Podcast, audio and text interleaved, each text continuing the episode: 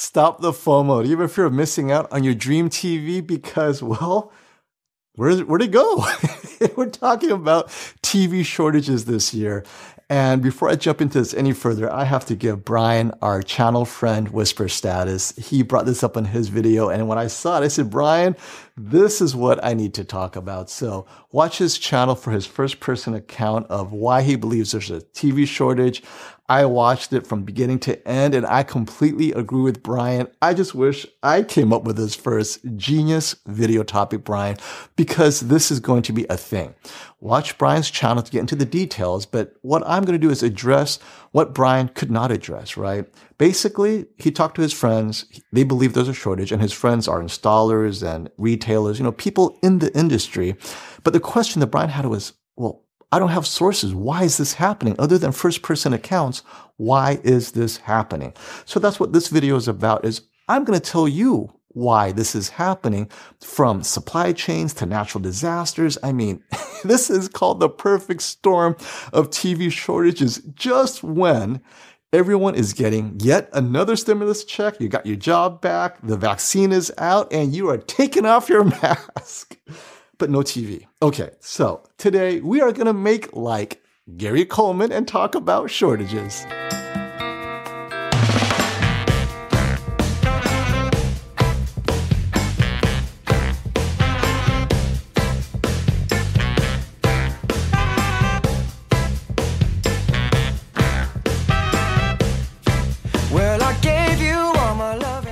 Course, if you have questions about these shortages and want to talk about TVs and when you could buy and what you could buy, what you should buy, today, live stream, 3 p.m. Saturday with Brian at Whisper Status. We're going to talk about shortages, what to do about it, what the buying strategy is, which TV is affected.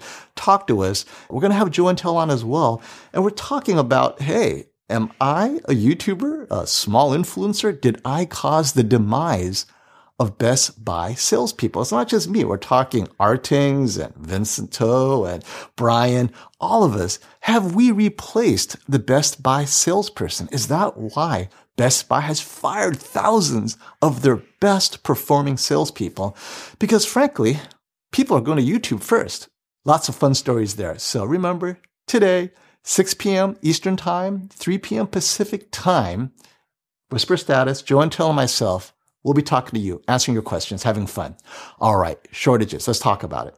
Now, I believe that it is a thing. Okay. I believe things are happening this year that's going to lead to a scarcity, as Brian says, and we'll talk about a little bit about why that is. So one thing I want to take out of the equation is this ongoing concern about the human malware. Is this why? Is, is people not showing up to the factories? You know, six foot distancing, eight foot distancing? Is this causing a production shortfall?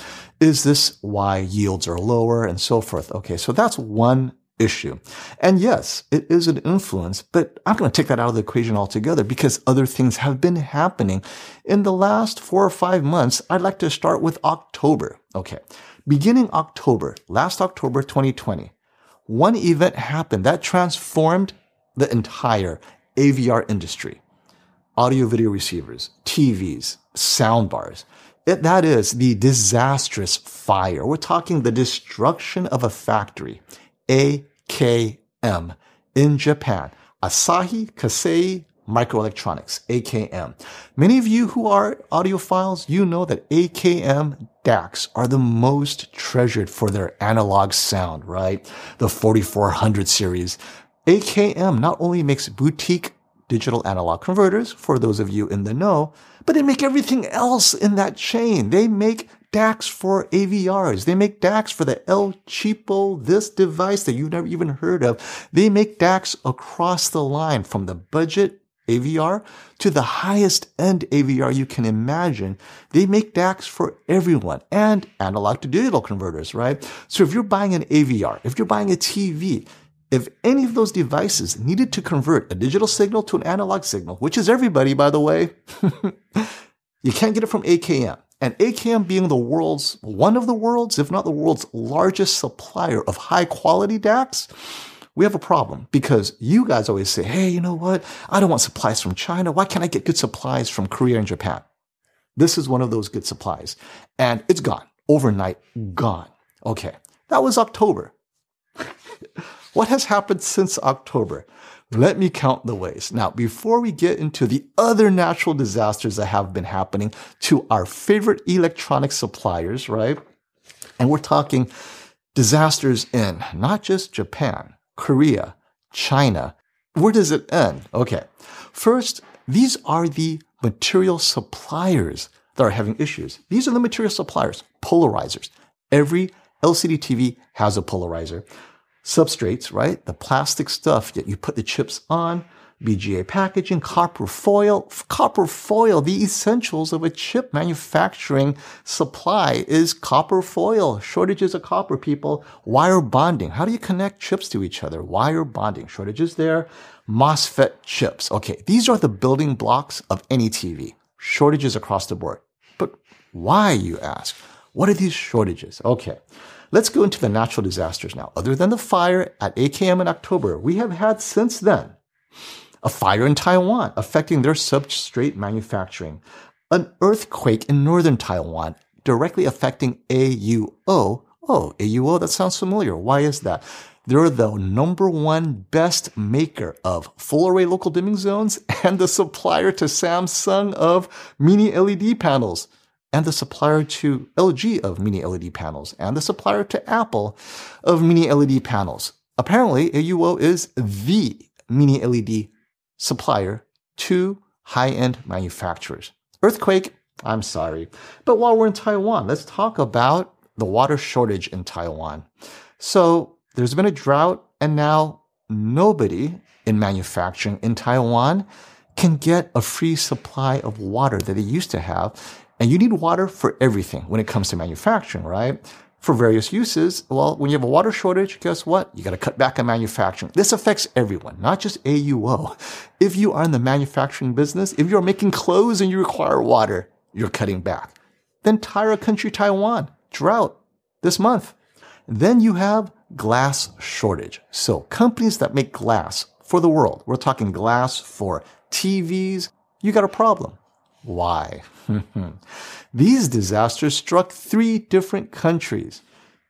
In Japan, NEG power outage. But many people say, ah, NEG is a small glass factory. No problem. All right. How about Corning in China? Hmm. Tank failure. Hmm. How about another tank failure at AGC in Korea? Now, these three companies together, suddenly we have a glass shortage problem. And that is just what I found perusing the internet in five minutes. Imagine what else is out there that I missed. Okay, so now you guys, we have the sources, we have the links, all linked below for you to read at your pleasure. This shortage appears to be real. Last year, it was a delivery problem, right? So last year, all these TVs were already made, ready to go. But then the P word hit, right? The C19 human malware it stopped all deliveries. It stopped all shipments, but the TVs were there. It just took some time for them to make their way, one TV at a time, one container at a time. Well, this year, the containers sit empty. So the ships are ready to go. no TVs because of these manufacturing shortfalls uh, due to human capital is now lower because six foot distancing, working at home, people are not yet back at work, and you know, you got the droughts, all this stuff. Okay. So production is constrained, which leads to a constraint of actual TV units. So what does that mean to you? Okay. So let's talk about how do you lock in the TV of your dreams? The people who are shopping under $1,500 and the people who are shopping for gaming TVs and the people who are shopping above 1500. So that's three types of people. We'll start with the easy one. If you are shopping under 1500, maybe under 1000, buy 2020 TV models because those TVs, when you bring down 2021 discounts, right? Because we're a year later, and now these TVs are under 1500, you're basically getting all you need to watch Blu-ray discs in 4K HDR, streaming Netflix, Prime Video, HBO Max, Disney Plus, and sports, OTA and cable those three applications to TVs costing 1500 right now from 2020 models that are freely available, well, they're great. because you don't have special needs, right? These TVs, and I'll list them in my one hand, my favorites are TCL R635, Hisense H9G, the Samsung Q80T will work, even the Q90T, because by now the 55 inch will be dropping below that price, and the Sony X950 and the Sony X900. These TVs are still good TVs for what you need. Just look at the use case, right? If you need a dark room, you might be able to access a OLED TV that's now dropped to 1500 or below. If it's a 55 inch size from LG, if you're willing to risk a little bit of Vizio action, get an extended warranty, but they are dropping below a thousand for the 55 inch OLED. So these collection of TVs more often than not will make you happy because the improvements in 2021 at the thousand dollar range, MSRP, Nothing. They are not better, right? Any TV that you can get in 2021 at MSRP for $1,000 to $1,400 will not be better than the discounted TVs from last year carried over that are now the same price. Get the 2020 TVs if your budget is under 1500 and you don't care about gaming. Okay. That's a lot of people. So I think we solved your problem. Ignore 2021. The only improvements in 2021 are to the high end buyers. And when I say high end, over 1500, what they've added is for the OLED buyers, you're looking at the G1, uh, the C1, and the A90J, and the A80J to a certain degree, right? They've added HDMI 2.1 support among the Sony's, a little bit brighter panel among the G1, the A90J, and of course the C1 has more gaming features, meaning they have that game bar optimizer if that's important to you. These are also more expensive, right? We're talking MSRP. That's over $2,000 at a 65 inch size. So if that's your budget, fine. Wait for 2021.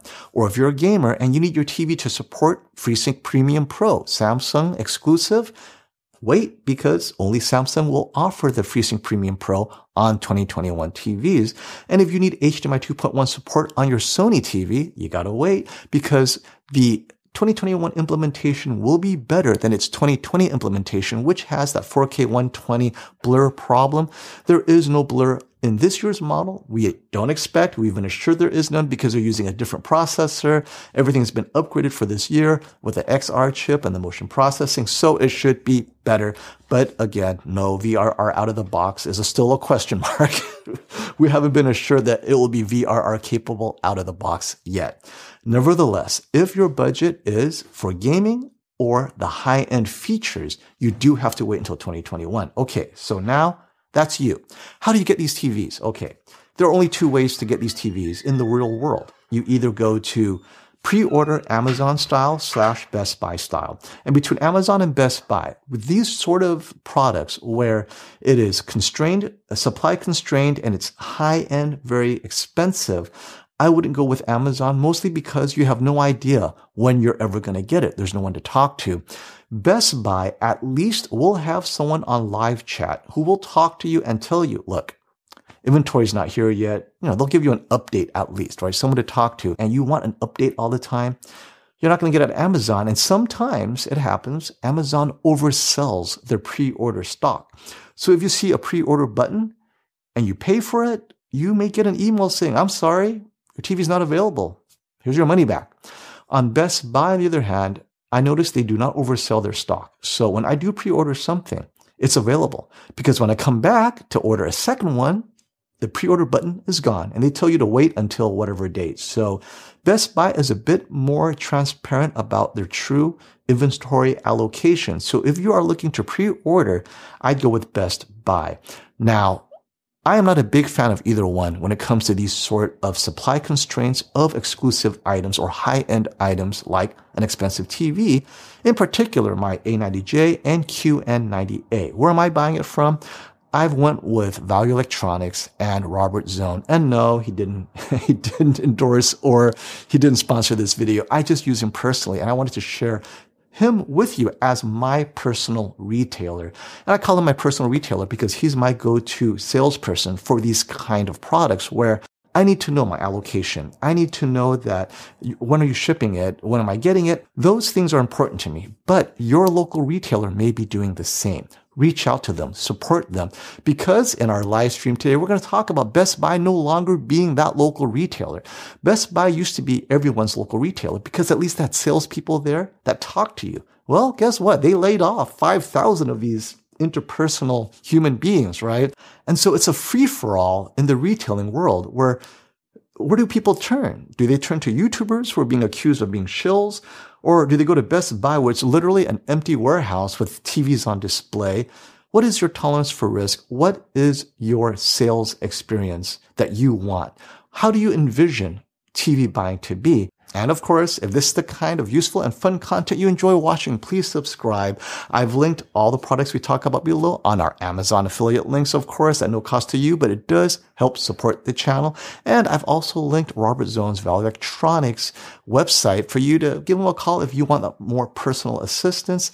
And lastly, I have a question for you, and which is, how do you buy your TVs? How do you prefer to buy it? What is your approach to buying? Do you do your own research and then just buy whatever on Amazon?